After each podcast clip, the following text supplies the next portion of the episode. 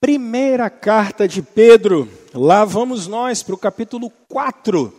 Temos conversado com vocês nos últimos meses, nas últimas semanas, sobre Primeira de Pedro, ah, e a gente está com essa série chamada Exilados, e nós temos trabalhado toda a carta de Pedro, Daqui a pouco a gente chega no capítulo 5, mas é uma série de exposições e todas as mensagens estão disponíveis para vocês no YouTube, você pode acompanhar lá, se você quiser fazer uma reflexão.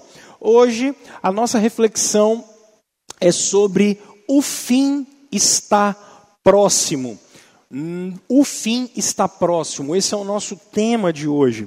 Primeira de Pedro, capítulo 4, a partir do versículo 7. Acompanhem comigo, meus irmãos, o texto bíblico, quando o apóstolo de Jesus diz o seguinte: O fim de todas as coisas está próximo. Portanto, sejam criteriosos e estejam alertas. Dediquem-se à oração. Sobretudo, Amem-se sinceramente uns aos outros. Porque o amor, o amor perdoa muitíssimos pecados. Sejam mutuamente hospitaleiros, sem reclamação. Cada um exerça o dom que recebeu para servir os outros administrando fielmente a graça de Deus em suas múltiplas formas. Se alguém fala, faça-o como quem transmite a palavra de Deus. Se alguém serve, faça-o com a força que Deus provê, de forma que em todas as coisas Deus seja glorificado mediante Jesus Cristo a quem seja a glória e o poder para todo sempre. Amém. Vamos orar. Pai Santo, nós nos dirigimos ao Senhor em nome de Jesus, por causa de Jesus, pelos méritos de Jesus. Pai Santo, olha para a sua direita e vê o nosso mediador. Olha para a sua direita e vê aquele que é o nosso Senhor. E é por causa dele que nós estamos aqui pedindo que o Espírito que vem do Senhor, meu Pai, e do Filho, que foi enviado a nós, que ele penetre nos nossos corações com a palavra poderosa do Senhor nesse momento, iluminando a gente, confrontando a gente, consolando a gente e nos vocacionando para a glória do seu nome. Que a tua igreja seja impulsionada pela tua palavra, em nome de Jesus. Amém. Meus irmãos, o fim está próximo. É assim que o apóstolo Pedro começa a nos falar desta passagem. Percebam que o apóstolo Pedro falou da, da, da, da obra de Jesus, quando Jesus nunca ficou sem testemunho, na semana passada nós falamos um pouco mais sobre abandonar e morrer pelo pecado, e Pedro parece ser bem enfático, dizendo que nós deveremos, como cristãos, como discípulos de Jesus, morrer para o pecado sempre, mas agora ele aumenta o tom para uma igreja perseguida, para uma igreja que sofre e vocês precisam se lembrar que o Pedro, capítulo 5, verso 13, está preso na Babilônia. Essa na Babilônia, no sentido de Roma, e Nero vai mandar matá-lo. Pedro está dizendo para essa igreja, nesse momento de dificuldade, nesse momento de crise, Pedro vai dizer: o fim, o final está próximo. Isso ah, me faz pensar em várias coisas, mas eu introduzo o nosso assunto. E quando eu estava fazendo uma reflexão para trazer para vocês, eu, eu me lembro quando ainda era criança, E às vezes, brasileiro tem muito isso, né? É, a gente se junta em famílias que a gente gosta, passeia junto. Meu pai, meu pai tinha um amigo de infância e num carnaval nós fomos passar os dias de carnaval numa praia aqui da, da Grande Vitória. E fomos, a minha família e a família de, desse amigo do meu pai. E aí nós fomos ficar o feriado todo. Eu era muito criança, devia ter, sei lá, sete, oito anos. E me lembro dos meus pais saírem, meu pai e minha mãe, saírem com esse casal. E eu, muito criança, fiquei com o resto da família dele lá. E criança, quando está com outras crianças, fica tertida, e aí brinca, brinca, brinca, brinca. Só que até a brincadeira tem limite, né? E vai chegando uma hora que você quer, criança quer a segurança dos pais. Isso é normal. E os adultos começaram a demorar demais. E aí, o medo gera algumas coisas nas crianças muito interessantes, né? E eu, eu, preparando essa reflexão, eu me lembro como se fosse hoje. Rapaz, começou a me dar um medo. Eu falei: e se meu pai não voltar nunca mais? E se minha mãe não aparecer nunca mais? O que, que vai ser da minha vida? Olha que pergunta existencial para uma criança de 7, 8 anos, né? E aí você já começa, eles começaram a demorar muito. Eu falei, moço, rapaz, se meu pai e minha mãe bateram com o carro e morreram, e agora? que, que eu vou fazer? Como é que eu vou para casa? Não tinha WhatsApp, né? Como é que eu vou mandar mensagem para alguém? O que, que vai acontecer? E me lembro de eles demorarem tanto que em determinado momento eu fui para o quarto e comecei a chorar. Eu falei, cara, meu pai não vai vir mais. Minha mãe me abandonou. Eles não aparecem mais. Estão demorando tanto que não voltam. Aí lembro de minha mãe, meu pai chegarem, minha mãe começou a perguntar: cadê o Rômulo? Cadê o Rômulo? E eu estava lá no quarto chorando, chorando. Minha mãe chegou, eu falei assim: ufa, meus pais voltaram, meus pais chegaram. A gente sabe hoje em dia, psicologia já deu muito disso, né? Os pais são as nossas referências de segurança, de autoridade. Então ali a única coisa que eu estava sentindo era realmente uma essa, essa falta desse referencial de você se sentir sozinho no mundo, né? Como é isso? E meus irmãos, é, eu não vejo ilustração melhor para começar do que essa, porque uma promessa real do Senhor Jesus é de que ele vai voltar e de que ele vai vir. Só que a gente acredita e às vezes vive como se ele não fosse voltar, ou às vezes se desespera porque acha que ele não vai voltar, porque afinal de contas parece que ele demora muito.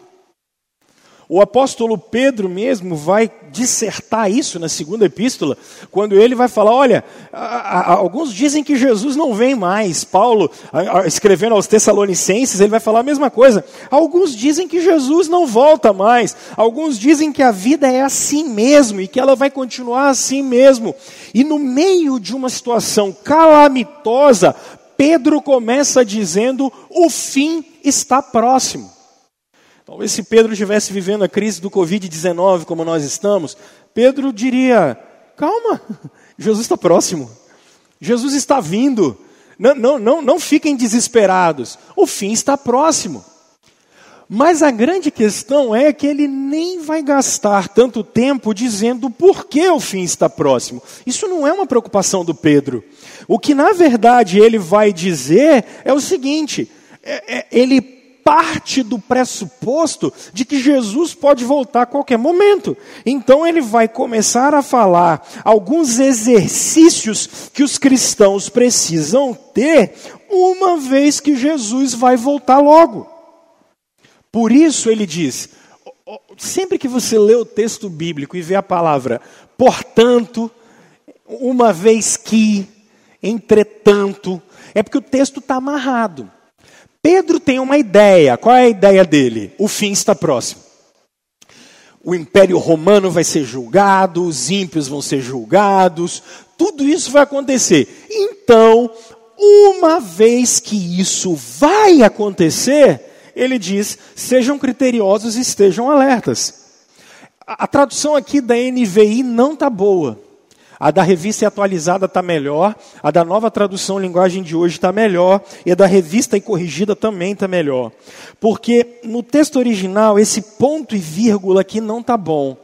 Quando o texto bíblico diz, sejam criteriosos e estejam alerta, aí ele bota um ponto e vírgula, que é uma pausa maior, e parece que ele vai mudar dizendo assim: dediquem-se à oração. Não está bom. Porque essa oração aqui, a, a oração no sentido de português, o dediquem-se à oração, é um período que está literalmente é, ligado a ser criterioso e ser alerta. A ideia que o Pedro quer passar aqui é: uma vez que Jesus vem e o fim está próximo, orem com dedicação, criteriosamente, sejam alertas, vigiem. Essa é a ideia aqui do texto original. É uma ideia só. O que o texto quer dizer é o seguinte: uma vez que Jesus vem, não deixem de orar, não deixem de vigiar, conversem com Jesus, sejam sempre alertas. E isso me parece que está mais ligado, essa ideia está mais ligada quando Jesus vai falar no seu sermão escatológico, por exemplo, em Mateus capítulo 25, quando ele diz que é exatamente para a gente, como as, as, as, as, as dez virgens, estejam alertas e vigilantes, porque o cordeiro ou o noivo chega a qualquer momento. Mas ele diz que o noivo chega a qualquer momento, então orem, vigiem. Mas agora ele vai mudar. Porque ele não vai falar mais de algo que é intrínseco a nós. Percebe esse movimento no texto? A partir agora do verso 8, eh, ele vai dizer não para nós, um exercício espiritual nosso. Ele vai do verso 8 ao verso 10 falar de um exercício que nós precisamos ter com o próximo. Uma vez que Jesus vem, não é só um exercício meu de vigilância em oração, de conversa com Deus em oração. Ele vai dizer, sobretudo, o que é que vocês têm que fazer? Ele vai dizer, amem-se. Amem-se. E ele vai dizer, esse amor, ele vai cobrir pecados, uma multidão de pecados, então se amem. Mas ele vai mais ele vai falar assim: olha, sejam mutuamente hospitaleiros e sem reclamação. Não vai servir café para os outros em casa de tarde com broa e ficar reclamando que o irmão está demorando muito tempo na sua casa, não. Eu vou falar um pouquinho do contexto histórico aqui para vocês daqui a pouco. E aí ele vai dizer algo muito legal. Cada um exerça a caritas, a caridade de Deus, o dom que recebeu, para que que você recebeu dom? Para que que você recebeu caridade de Deus? Para que que você foi abençoado por Deus? Ele diz assim: administre, porque o dom não é seu, ele é de Deus, é emprestado. Então, se eu prego, porque Deus me vocacionou, é de Deus. Se eu acabei de fazer um bom negócio e eu ganhei uh, um bom dinheiro, é de Deus. Se eu fui promovido no salário, é por Deus. Se eu ah, acabei de terminar um curso superior, é de Deus. Se eu fui vocacionado para qualquer área, para qualquer coisa, se eu casei, a minha esposa é de Deus, os meus filhos são de Deus, então ele vai dizer: administre o que Deus te deu. Só que aí agora ele vai mudar. Agora já não é mais um exercício que eu faço para mim, não é mais um exercício que eu faço para o outro. O verso 11 ele vai falar um outro exercício. Olha só. Se alguém fala, faça-o com quem transmite a palavra de Deus. Se alguém serve, faça-o com a força que Deus provê, de forma que todas as coisas Deus seja glorificado. Agora não é mais para o outro, agora é para Deus. E ele vai terminar dizendo isso: a quem seja a glória e o poder para todos sempre. Amém. Uma vez que Jesus vem e o fim está próximo, ele vai dizer: tenha uma relação própria com Deus, tenha uma relação com o outro e faça tudo para o Senhor. o fim está próximo. Isso aqui é muito bonito, gente. Muito bonito. Mas, antes de eu fazer uma aplicação propriamente dita, deixa eu tentar responder duas perguntas muito rápidas aqui para vocês. Porque quando a gente diz assim, o fim está próximo, logo Jesus Cristo vem. Então, deixa eu responder duas perguntas para vocês: quando e como? Porque eu acho que isso aqui vai mudar a nossa perspectiva de ação. E falamos muito pouco da volta de Jesus. Muito pouco. Na verdade, meus irmãos, nós sequer lembramos que Jesus volta. Eu vou dizer para vocês que nos últimos tempos, no Brasil, quando nós estamos vivendo essa crise sanitária, crise ah, institucional, política, social, aí eu tenho ouvido pessoas que falam e postam assim: Maranata, vem Jesus. Porque o sofrimento, e olha que, embora entenda isso, embora o sofrimento que estamos vivendo é absurdo, é, nós já tivemos calamidades maiores na humanidade, ok? Isso não é insensibilidade, tá? Pelo amor de Deus. Não vá pecar aqui contra o não matarás. Hoje a gente não pode falar mais nada, que tudo nego julga, gente. Nós tivemos, por exemplo, a Segunda Guerra Mundial, que só de fome matou 70 milhões de pessoas. Nem foi a guerra, foi o pós-guerra matou 70 milhões de pessoas. Então, é, a, a, a, humanidade já viveu períodos calamitosos piores. O que não muda em nada o período que estamos vivendo de sofrimento. E pessoas estão perdendo pessoas. Então, o sofrimento tem feito agora com que muitos digam assim: tomara que Jesus volte logo. A gente não consegue, é, é, por exemplo, a nossa classe política, a gente não consegue confiar em ninguém, nem, nem, nem no judiciário, por exemplo, aí a gente fala assim: tomara que Jesus volte logo. E o que significa isso? Nós precisamos responder duas perguntas. Primeiro, quando e como? Meus irmãos, percebam que o apóstolo Pedro, ele está dizendo assim: o fim está próximo. Pedro não vive com uma perspectiva de que ah, Jesus vai demorar muito, não. Ele não vive com essa perspectiva. Ele acha que Jesus vai voltar a qualquer momento.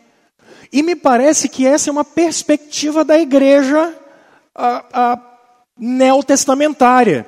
E aqui, por exemplo, o Paulo, em Romanos, no capítulo 13, olha o que o Paulo diz, como é muito interessante. Vamos, eu vou pegar aqui três autores diferentes para vocês. Olha o Paulo em Romanos 13, no verso 11. Paulo diz assim: Façam isso compreendendo o tempo em que vivemos. Chegou a hora de vocês despertarem do sono, porque agora a nossa salvação está mais próxima do que quando cremos. Paulo acredita que Jesus pode voltar a qualquer momento. Mas não só o Paulo, o escritor aos Hebreus, no capítulo 10, ele, ele vai dizer coisa semelhante. No verso 25, quando ele diz assim: Não deixemos de reunirmos como igreja, segundo o costume de alguns, mas procuremos encorajar-nos uns aos outros, ainda mais quando vocês veem que se aproxima o dia, a volta de Jesus. Mas olha o Tiago, irmão de Jesus, no capítulo 5, quando ele fala a mesma coisa, ah, nos versos 8 e 9. O Tiago, no, no, no, capítulo 5, verso 8 e 9, ele diz: Sejam também pacientes e fortaleçam o seu coração, pois a vinda do Senhor está próxima. Irmãos, não se queixem uns dos outros, para que não sejam julgados. O juiz está às portas. Percebam, meus irmãos, que para o escritor bíblico, ou para os escritores da Bíblia, Jesus pode voltar a qualquer momento. Querem perceber uma outra coisa? Paulo, em 2 Tessalonicenses, ele vai dizer algo muito interessante em relação a isso no capítulo 2, do verso 1 a 12, ele vai trabalhar, por exemplo, irmãos, quanto à vinda do nosso Senhor Jesus Cristo e a nossa reunião com Ele, rogamos a vocês que não se deixem abalar, é, nem, nem alarmar tão facilmente, quer por profecias, quer por palavras, quer por causa supostamente ah, vinda de nós, como se o dia do Senhor já tivesse chegado. Paulo está trabalhando a vinda de Jesus Cristo. Quando o Senhor Jesus vem, é impossível sabermos. Mas o que nós podemos saber? Que os escritores do Novo Testamento achavam que Jesus se manifestaria a qualquer momento. A qualquer momento. Eles acreditavam que o apóstolo Paulo diz em 1 Coríntios capítulo 15, 2 Tessalonicenses, que isso poderia acontecer agora. Então, quando alguém marca o dia da volta de Jesus, sai fora. Isso já aconteceu, por exemplo, com os mileristas, que viraram os adventistas, quando ainda no século XIX marcaram a vinda de Jesus pelo menos três vezes. Ou, por exemplo, como as testemunhas de Jeová já marcaram a vinda de Jesus e, e, e, e algumas vezes e ele não veio.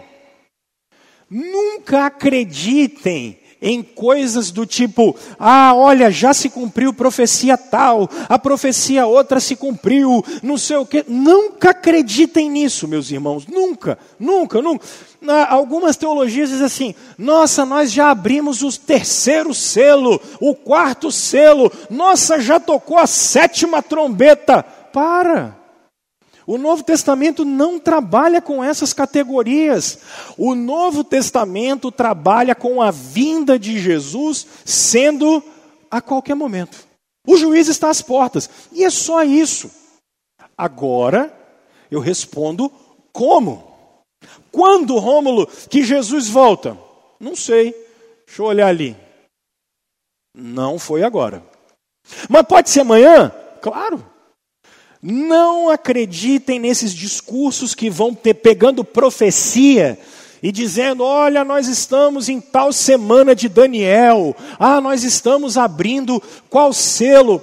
Ah, é o cavalo preto que saiu do trono de Deus. Para, para, é impossível saber disso. Uma profecia só pode ser analisada quando completamente realizada, quando você tem ela completamente feita. E nós não temos esses detalhes, meus irmãos, não dá. Então não fica viajando na maionese. O juiz está às portas, o fim está próximo. É assim que eles virem. Agora, como que isso acontece? Por quê? Porque vocês começam a se perguntar assim: ah, pastor Rômulo, mas já tem dois mil anos. Será que ele vem mesmo? Filho, vem. Vem. Agora, como ele vem? Bom, deixa eu tentar falar e tirar dois mitos aqui de vocês. O primeiro está em Mateus capítulo 24, quando o texto bíblico vai dizer para a gente o seguinte. Anota isso, pelo amor de Deus, tá? Eu vou com muita calma, muita tranquilidade. Mateus capítulo 24, no verso 36, percebam o seguinte: Quanto ao dia e a hora, ninguém sabe. Nem os anjos dos céus, nem o filho, senão somente o Pai. Ok? Aqui o filho é na encarnação, tá? Jesus está dizendo que nem o Filho, na encarnação, sabe o dia do juízo, a volta dele. Porque Cristo glorificado não só sabe como ele vai voltar. Como foi nos dias de Noé, assim também será na vinda do Filho do Homem. Jesus está dizendo: nos dias de Noé, Noé falava: vai cair água, vai cair água, vai cair água. E o que, que o povo falava? Cai água nada, não vai cair água não. Percebam que o Pedro já falou do dilúvio aqui, há duas semanas, quando eu conversei com vocês, tá? Pedro falou no capítulo 3, do verso 17, 18, 19, ele já falou do dilúvio. E na segunda carta, no capítulo 2, a partir do verso 4, ele vai falar do dilúvio de novo. Tá? Preste atenção. Nos dias anteriores ao dilúvio, o povo vivia comendo e bebendo, casando-se dando-se em casamento, até o dia em que Noé entrou na arca. E eles nada perceberam, até que veio o dilúvio e fez o quê? levou a todos. Assim acontecerá no dia da vinda do filho do homem. Dois homens estarão no campo, um será levado e o outro deixado. Duas mulheres estarão trabalhando no moinho, uma será levada e a outra deixada. Portanto, vigiem. Percebe que o Pedro vai usar o vigiem no verso 8 de novo. Vigiem, porque vocês não sabem em que dia será a vinda do Senhor. O que, que eu quero te dizer com isso? Primeiro lugar, para com esse negócio de arrebatamento da igreja. Para! Eu não sei de onde inventaram isso. Meus irmãos, olha o que o texto bíblico está dizendo. No tempo bíblico do Noé, o que é que aconteceu? Oito ficaram e os demais foram.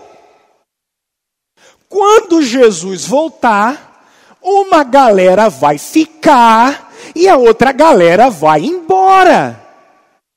Aí que eu pergunto a você: você quer ser dos que vão embora ou dos que vão ficar? Eu vou ficar. Porque eu quero ser como Noé, porque eu quero ver a nova Jerusalém descendo do céu. Da onde inventaram esse negócio, pelo amor de Deus?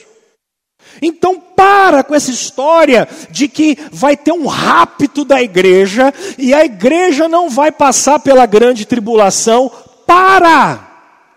Nós somos dos que vamos ficar e ver Jesus rasgando os céus, transformando tudo e viveremos com Ele eternamente. O fim está próximo.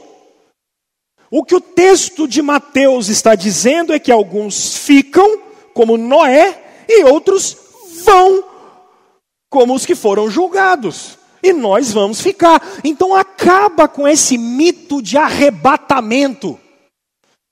Ai, a igreja vai ser arrebatada, vai ter um rapto, aí vai ficar um aqui e o outro vai embora. Para, para, essa, essa criancice teológica, essas construções doentias. Segundo, para de achar que quando Jesus voltar, vai ter um danado de um milênio e que nós vamos ficar aqui mil anos. Para! Por que, Pastor Rômulo? Oh, meu Deus, primeiro, os mil anos estão dentro do livro do Apocalipse. E o Apocalipse inteiro, meus irmãos, inteiro é figurado. Aí me vem um, uma, uma rapaziada enorme fazendo teologia, pega o livro todo que é figurado, mas pega um capítulo, que é o capítulo 20, e fala que é literal. Me ajuda, gente. Não, vocês estão no milênio. Milênio é muito tempo, é desde o dia que Jesus subiu aos céus até o dia da volta de Jesus. A Bíblia está dizendo que nesse período o poder de Satanás está tá, tá, tá amarrado, que ele não pode mais seduzir as nações como ele fazia. Então nós estamos num período em que Jesus está reinando e o poder das trevas está suspenso. É por isso que o Evangelho está sendo pregado a toda a tribo, língua e nação, e nós, brasileiros que falamos português, estamos glorificando um Nazareno que morreu há dois mil anos. É só isso, gente. Então, quando é a vinda de Jesus? Não tenho a menor ideia. Como Jesus vai voltar? Não, ele não vai voltar e arrebatar a igreja para ter uma grande tribulação. Nós vamos passar por todas as tribulações, meus irmãos. Todas. Jesus não vai voltar em secreto, em silêncio, como os adventistas falam, ou, ou que é o juízo suspenso de Jesus. Para! Jesus vai voltar uma vez. Uma vez. A sua volta é final. Terceiro, ela é visível. Quarto, ela é física. Quinto, ela é triunfante. E sexto, ela é gloriosa. Todo olho verá. Isso aqui precisa estar na cabeça de vocês, meus irmãos. Para a gente não ficar especulando. A Bíblia tem que ser clara e direta. E o que isso tem que gerar na gente? Temor, sabendo que Jesus vai voltar. A sua vinda é única, final, visível, gloriosa, triunfante e física. Todo mundo vai ver. Não tem essa história de que Jesus já voltou, que para, nós passaremos por tudo quanto é tipo de tribulação que tiver que passar. OK? Então, dito isso, o que eu posso dizer para vocês? O fim, o fim está próximo. Então, Quais são os exercícios que os cristãos precisam fazer uma vez que não sabemos quando o Senhor volta, mas sabemos que ele volta? E sempre a Bíblia trabalha o paradigma do Noé. Porque no tempo do Noé, o pregador da justiça falava-se: vai vir um juízo, vai vir um juízo, vai vir um juízo, juízo vai vir. Ninguém acreditava no Noé, ninguém acreditava nele. Veio o juízo de Deus, quem ficou? O Noé e a galera foi embora. Qual é o exercício que a gente tem que ter? Meus irmãos, o primeiro exercício que nós precisamos ter, pode voltar para a 1 de Pedro no capítulo 4. O primeiro exercício que nós precisamos ter é esse exercício de prudência em oração. Percebam, meus irmãos, o que o texto bíblico diz no verso 7. 1 de Pedro no capítulo 4. Tá? Eu tinha que fazer essa digressão, porque eu acho que a gente tem que ter mais temor com a vinda de Jesus, menos especulação e tentarmos analisar a Bíblia como ela é, sem invenção de moda, como ela é, com tranquilidade. O fim de todas as coisas está próximo, portanto, sejam criteriosos, estejam alertas para vocês orarem. Meus irmãos, prudência em oração. Prudência em oração. Olha só, fato é que a gente não ora como a gente deveria. Enquanto Jesus Cristo não vem, o que a Bíblia está nos convidando a ter é um tempo de oração. É uma igreja que vigia. Percebam como Paulo, em Tessalonicenses, que é uma carta que ele vai trabalhar a vinda de Jesus, o Paulo vai falar: orem sem parar. Não deixem de orar, orem. Orem sem cessar. Percebam que nosso Senhor Jesus Cristo, na encarnação, ele passa horas e horas orando, orando, orando, orando e orando. Tiago, no capítulo 5, ele diz que Elias era um homem cheio de Deus. Ele orou e não choveu. Ele orou e choveu. Percebam isso, meus irmãos, como o exercício da oração é um exercício que os cristãos precisam ter. A Escritura trabalha o exercício da oração como algo que deve ser criterioso e que a igreja seja sempre alerta. Aqui, deixa eu fazer uma explicação. Número um, a oração não muda o plano de Deus. Como bons reformados que nós somos, a oração não muda o plano de Deus, meus irmãos. É, Deus não perde o controle da história, Deus não muda a história, a história vai seguir o curso que Deus estabeleceu para ele, para ela. Agora, qual é a grande questão? Deixa eu tentar deixar isso de maneira muito clara, porque alguns de vocês falam algumas coisas assim. Número um, Deus sabe de tudo, Deus decretou tudo, então não adianta orar. Para quê? Para que eu vou orar se Deus já sabe? Alguns são mais maquiavélicos ainda, eles falam assim: Deus já sabe meu pensamento, então não precisa orar, não. É, é maquiavélico isso. Mas, nós vamos fazer uma viagem de carro, daqui até o Rio de Janeiro, ok? E eu vou dirigindo. Nós vamos em quatro no carro. Então, Antes de viajar, as outras três pessoas, eu, você e mais duas, as outras três estão, você e mais duas, arrumando a mala do carro. E enquanto vocês arrumam a mala do carro, para nós chegarmos até o Rio de Janeiro, o que, que eu vou fazer? Eu vou encher o tanque. Nós vamos ao Rio de Janeiro de qualquer maneira. Mas, para que a gente vá ao Rio de Janeiro, alguém, vulgo eu, preciso abastecer o carro. Porque gasolina no carro para ir até o Rio de Janeiro é uma contingência. Sem gasolina o carro não chega. Enquanto eu estou fazendo isso, eu vou deixar aqui na igreja, o Rodrigo estava cantando, eu vou deixar o Rodrigo ali nas lojas americanas, que o que, que ele vai fazer? Toda boa viagem tem que ter Doritos, fandangos, pipoquinha doce, senão não é viagem. Tem que ter bala fine azedinha, senão não pode. Como é que você vai viajar sem bala fine? Como é que pode? Sem chiclete, sem trident. Não existe viagem sem trident. Então, nós vamos ao Rio de Janeiro de qualquer maneira. Enquanto eu abasteço o carro, o Rodrigo está nas lojas americanas, comprando a balinha. Enquanto isso, o Jean, que estava tocando o teclado, que também está aí indo para enquanto isso, o Jean está juntando todas as malas e arrumando tudo. No final, nós quatro, Tiago também está aqui, todos vamos ao Rio.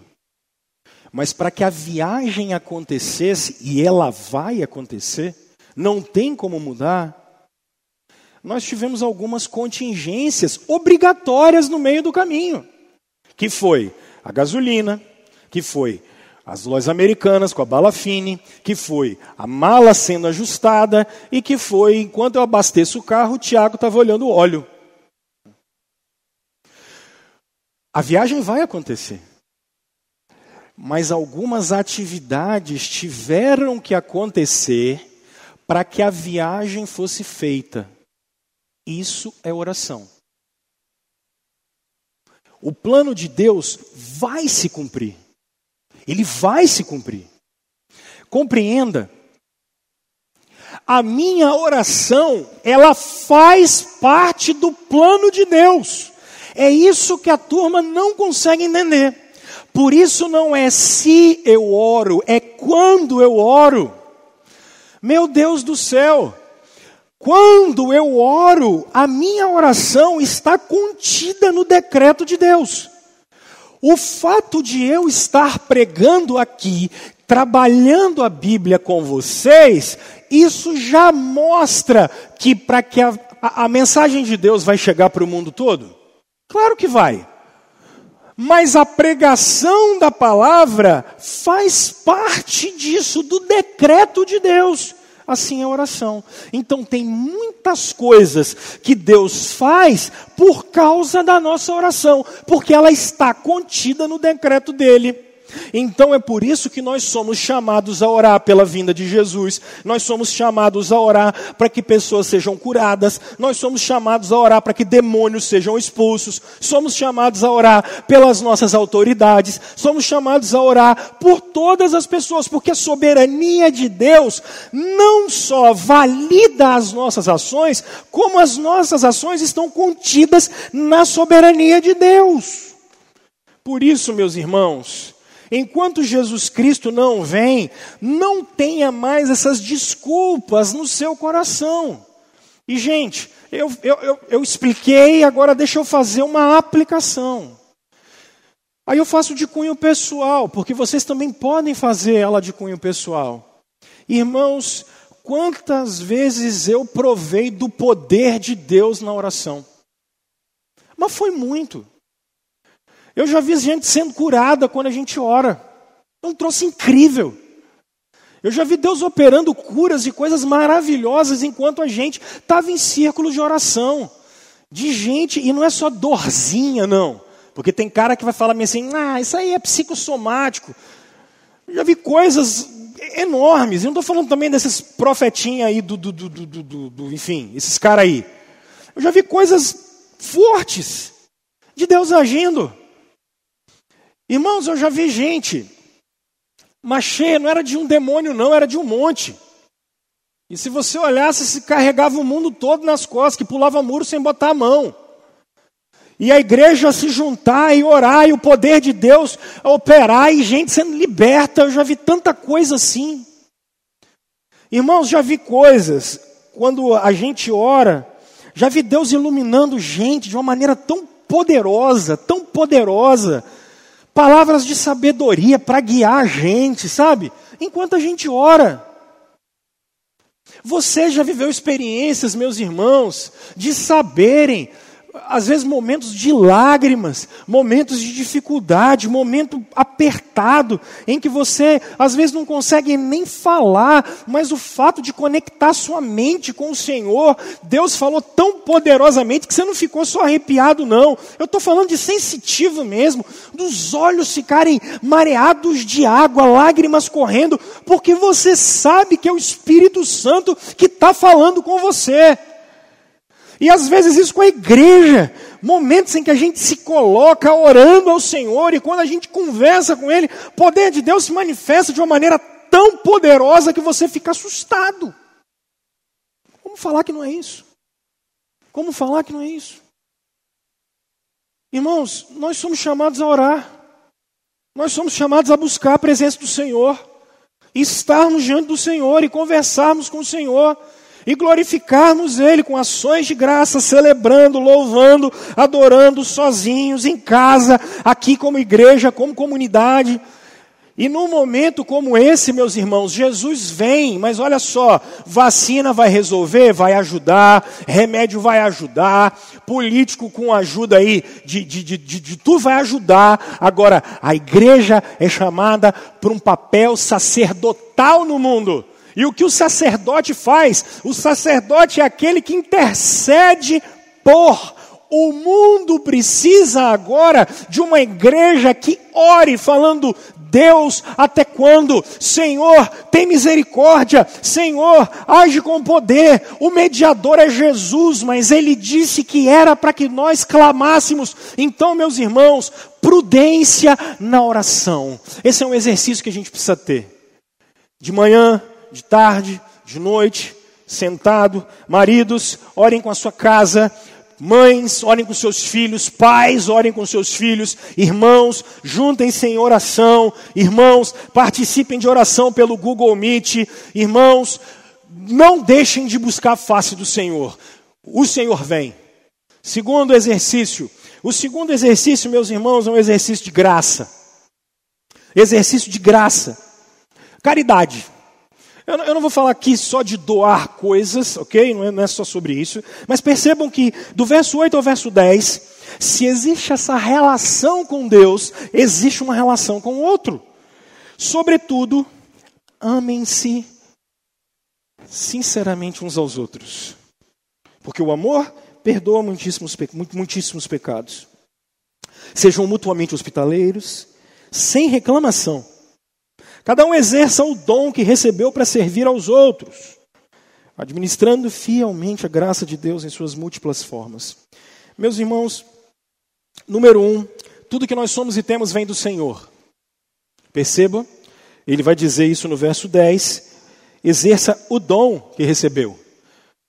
Tudo o que nós somos, tudo que nós temos vem do Senhor. Exercer graça, porque tudo o que nós somos e temos vem do Senhor. Exercer graça, porque somos então mordomos do que tem e vem do Senhor. Nós somos administradores, é isso que ele está dizendo. Ele diz: administrando fielmente a graça de Deus. Ou seja, tudo vem de Deus, Deus poderia fazer tudo sozinho, Deus não precisaria de ninguém. Gente, presta atenção nisso, isso é o R.C. Sproul que escreve. O Sproul diz o seguinte: Deus poderia simplesmente chegar numa praia e falar bem assim: produzam filhos para mim. Poderia. Não é do pó da terra? Ele podia chegar numa praia e falar assim: ó, levanta aí. Eu quero que faz 250 milhões de Adão aí. Yeah. Mas ele quer que os filhos dele sejam gerados pela relação de um homem com a mulher. Ele podia fazer de outro jeito, mas ele não quer. Ele não quis. Ele podia ter um outro formato de família, mas ele não quis. Ele quis que a gente participasse. É, é uma coisa que o Mike Gorin chama de ser co-criadores. Ele quer que a gente faça isso. Então ele é o dono de tudo, mas ele nos chamou para administrar tudo para ele. Foi isso que ele falou para os nossos pais no jardim. Agora, como deve ser feito isso? Ele diz: com fidelidade. Percebam, ele diz no verso 10: administrando fielmente a graça de Deus. Ok? Então, Deus é o dono de tudo, ele nos deu a administração e nós precisamos ser fiéis. Mas percebam, como é essa graça? Ela é multiforme. Paulo vai dizer isso em Efésios capítulo 4. A multiforme graça de Deus. Por quê? Porque eu prego. Mas talvez você serve. Talvez você governe. Talvez você tenha bens. Talvez você seja um cara que gosta de e tem muita compaixão. São dons do Espírito, meus irmãos. São dons do Espírito. Agora, que é o mais interessante: quem é o alvo? Quem é o alvo? A gente mesmo? Não. O próximo. Amem-se uns aos outros, sirvam uns aos outros, sejam fiéis. Olha, olha que mecanismo incrível. Deus deu, nós administramos com fidelidade, de maneiras distintas, para quem? Para o próximo. Irmãos, se eu sou um bom líder, eu preciso liderar o próximo. Se eu sou um bom servo, eu sou um servo do próximo. A gente sempre vai ter no outro a bênção de Deus sendo administrada. Isso muda tudo, gente. Porque a sociedade sempre vai dizer: se você não se amar, você não pode amar ninguém. A Bíblia vai dizer: porque você foi amado por Deus, você pode amar o próximo. É porque você foi amado pelo Senhor. O exercício do cristianismo é um exercício de encontro com o outro.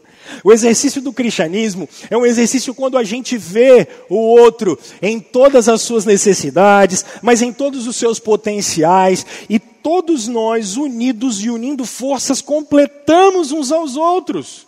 Meus irmãos, uma coisa muito interessante. Você vai chegar numa feira livre. É porque não deve estar podendo ter feira, eu nem sei. Você chega numa feira livre, ok? Você vai olhar.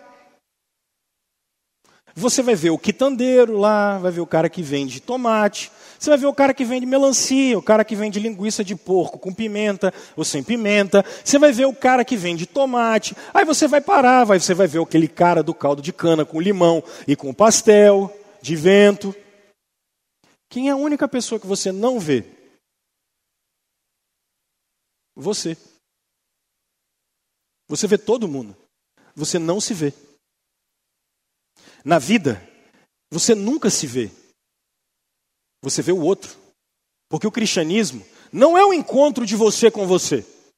Adão sozinho não é ninguém. Adão é alguém quando ele tem uma ajudadora do seu lado. Por isso Deus diz: construa sociedade, construa família, cresçam e se multipliquem, porque eu só formo quem eu sou a partir do meu contato com o outro. Isso é simples, gente. Então, para que, que serve o seu carro? Para servir ao outro. Para que, que serve o seu salário? Para servir ao outro. Para que, que serve sua família? Para servir ao outro. Para que, que você foi criado? Para servir ao outro. Isso é amor cristão. É quando a gente nega a nós mesmos e a gente serve o outro. Então é por isso que, ainda que eu tenha um marido difícil, eu vou trabalhar para que a santificação dele aconteça. Ainda que eu tenha filhos extremamente complicados, eu não vou desistir deles. Ainda que eu tenha um chefe que é uma coisa horrorosa, eu, ao invés de ficar conversando fiado o tempo todo, eu vou servir a ele. E ao invés de eu ficar achando que a minha empresa não se preocupa com ninguém, que ela não gosta de ninguém, eu vou servi-la. E ainda que eu imagine que, nossa, essa repartição pública é horrível, ela é horrorosa, o Estado não presta. Eu vou fazer de tudo para servir da melhor maneira, porque quando o serviço é bem prestado, as pessoas são abençoadas. Isso é a nossa vida. Porque foi para isso que eu recebi dons.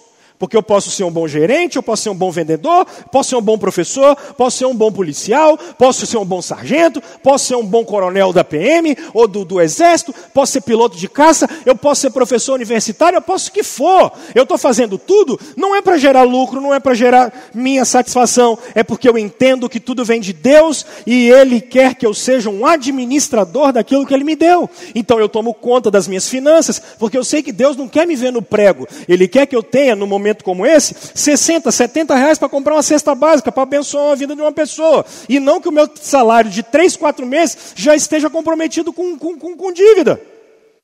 Isso é ser mordomo. De tudo, mordomo do meu corpo, porque se eu não estiver bem e eu não estiver com um corpo saudável, como é que eu vou te socorrer? Como é que eu vou te abençoar? Como é que eu vou cuidar do meu filho, da minha mulher? É mordomo, gente. A gente é mordomo. E aí a gente faz isso como? Exercendo graça na vida do outro. Eu termino dizendo então, no verso 11, porque o Senhor vem, então tenham prudência na oração, é, exerçam prudência na oração, exerçam graça e agora exerça para o Senhor. Isso aqui é incrível. Olha, se você fala, se você tem uma conversa no WhatsApp, no Instagram, no Facebook, no café da tarde, no café da manhã. Fale como se você estivesse falando a palavra de Deus. Olha que, olha que precioso. Olha como é que o cristianismo é. Se eu estou batendo um papo aqui, ó, fale como se fosse com a palavra de Deus. Estou conversando com você, ó, palavra de Deus. É como se Deus estivesse falando. Bernardo de Claraval tinha isso. Bernardo de Claraval dizia o seguinte: que eu seja como um poço. Que eu seja como um poço e que esse poço encha tanto que eu transborde. O que Bernardo de Claraval está querendo dizer é o seguinte: que a gente literalmente transborde da palavra de Deus. Por isso, quando eu for conversar com você, eu vou conversar com amor, com carinho. Ainda que eu precise seja duro com você. Mas eu vou sempre falar com amor. Eu não vou chegar aí. Ah! Parou, fala a palavra de Deus.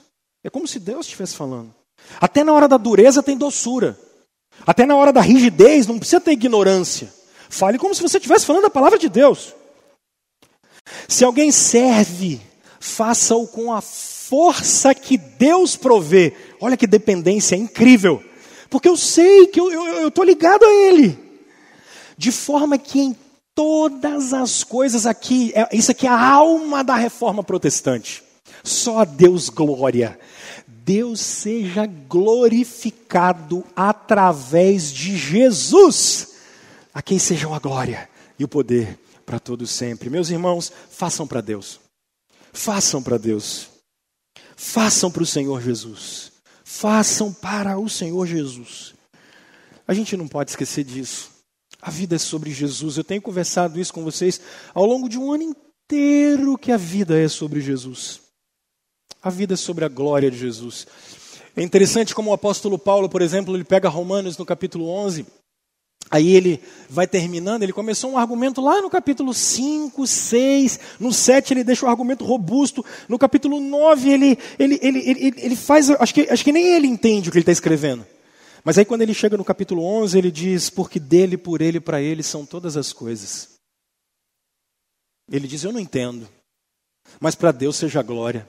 Em vários momentos, você vê os escritores do Novo Testamento, eles estão tão maravilhados com a grandeza de Deus. Paulo faz isso aos Efésios, ele, ele começa a escrever alguma coisa, ele diz assim: a, a Jesus Cristo, aí ele para e diz: A quem seja a glória para sempre, amém. Porque é para o Senhor. Meus irmãos, quando nós começamos a conhecer o Senhor, quando nós começamos a nos relacionar com o Senhor, a ver a Sua grandeza, não tem como não ser para Ele.